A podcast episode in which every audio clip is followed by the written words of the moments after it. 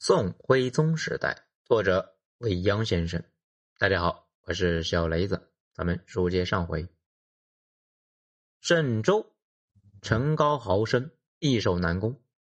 耶律淳亲临城下，愿军士气大振，发动了如潮水般的强攻。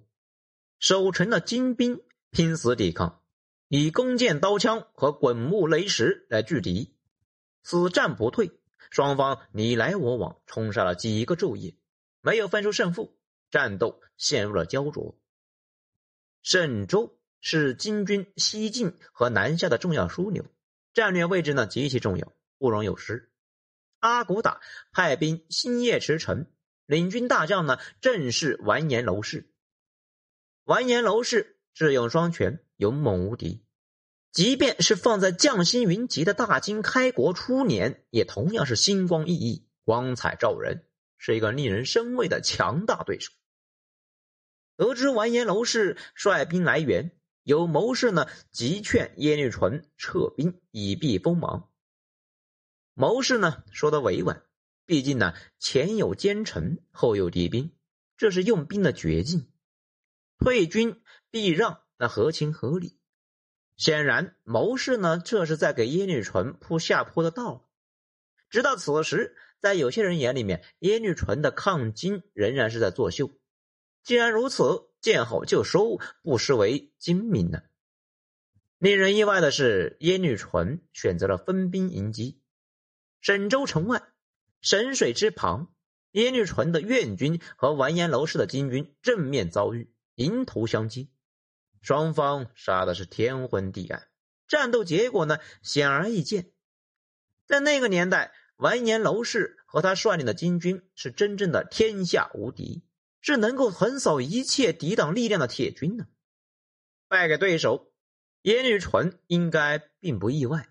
他拼死迎战，不完全是为了输赢，更重要的是呢，维护大辽的尊严。他是太祖子孙呢。大辽天子皇叔，国家支离破碎，朝廷风雨飘摇，辽军四散奔逃，国人已成惊弓之鸟。这时候，他需要站出来，哪怕战死。有时候，胜者是英雄；有时候，败者更是英雄。失败的英雄，论的不是成败，而是抗争的精神。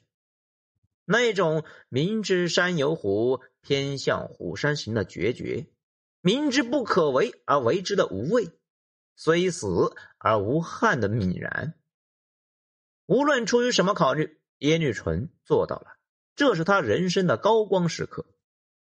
血战之后，耶律淳退守辽河南岸，之后他率院军在显州，啊，也就是今天的辽宁北宁。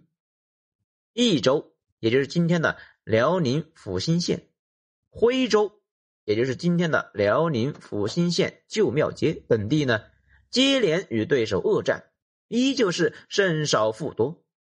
好在啊，金军没有穷追猛打，在洗劫周边的城镇之后呢，主动撤兵北返。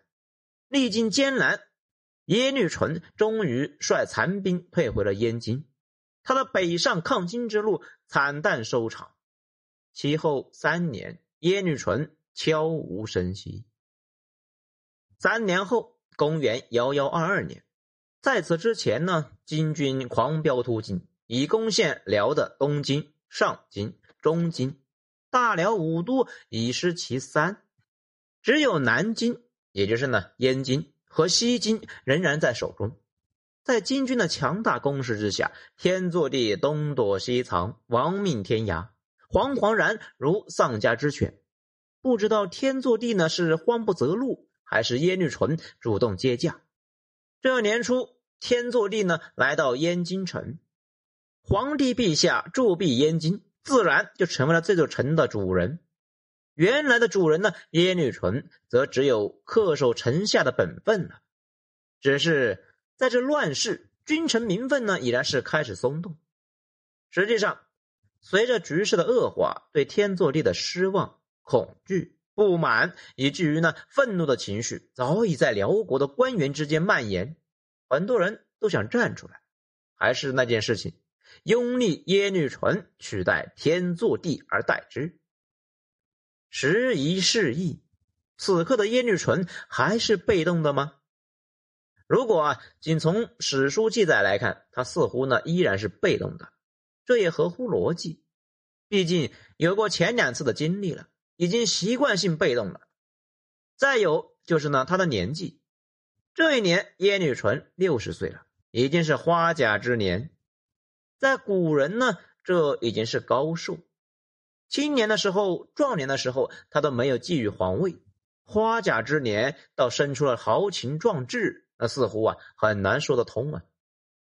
不过事情也有例外，多数人呢随着年纪的渐长，身体机能开始衰退，豪情不在，壮志渐渐远去。然而有的人年纪越长，越觉得人生苦短，来日无多啊，就越想给自己呢纠偏，在时不我待的激励之下，反而更能够放手一搏。花甲之年的耶律淳会是怎样的呢？每当夜深人静，他是否会想：当年他若登基为帝，人生又将如何呢？再想一想今日大辽的凄风苦雨，他是否会有自责之心呢？觉得难辞其咎啊！如此之想，那也是人之常情吧。毕竟呢，人生只有一次。难免有嗟叹，毕竟他是皇族尽之啊，对大辽江山社稷有天生的责任感。这一次，耶律纯即便不是主动作为，至少也是顺势而为。偏偏这时，天祚帝来到了燕京，在此之前，面对危局，他仍然是执迷不悟，竟然听信了谗言。赐死皇子晋王以及呢其生母，致使晋王的姨父耶律余睹举兵反叛，归顺大金。降金之后呢，耶律余睹作为先锋，对天祚帝展开了围追堵截。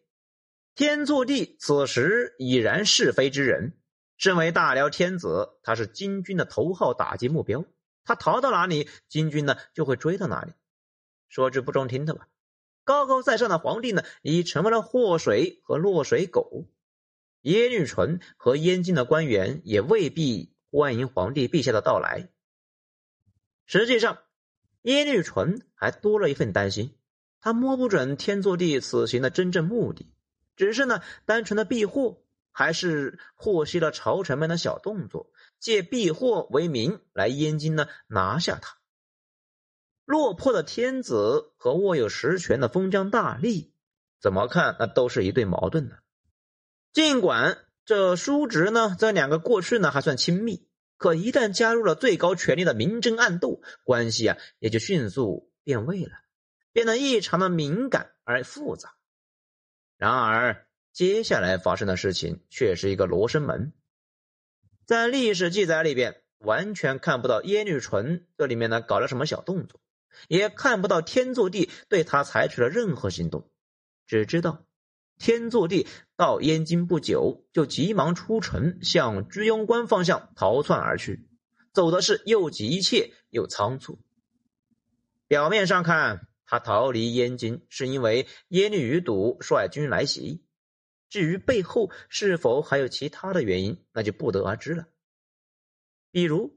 他察觉到了耶律淳有夺位的企图，在内忧外患之下，他更担心祸起萧墙，只能够仓促离开。耶律淳父子经营燕京近二十年，强龙不压地头蛇，他即便心有不甘，也不得不走。换句话说，天祚帝的来而复走，耶律淳应该是起了作用。这边呢，天祚帝刚离脚。耶律淳就登基称帝了，看上去他也是再三辞让，只是呢，迫于藩汉官员的集体拥戴和府衙官吏、僧道、父老乡亲等万余人的劝进，才不得已而为之。总之吧，登基之前的戏码那做的很足啊，虽然时间很紧，但该有的环节和动作呢，一个都没少。就这样。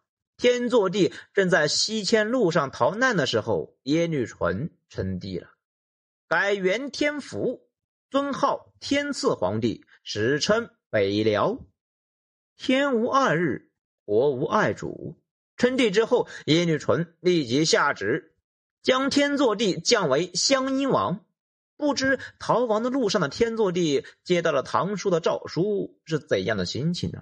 是庆幸自己目光如炬，流得快，还是后悔呢？当初瞎了眼，没有看穿他的狼子野心呢？实际上，这也怪不得耶律纯，对他来说啊，当初的淡泊和忠诚是真的，如今对皇位的渴望和豪夺也是真的，时移世易。此一时，彼一时而已。终归一句话，皇位太诱人了。好，欲知后事如何，请听下回分解。我是小雷子，谢谢收听。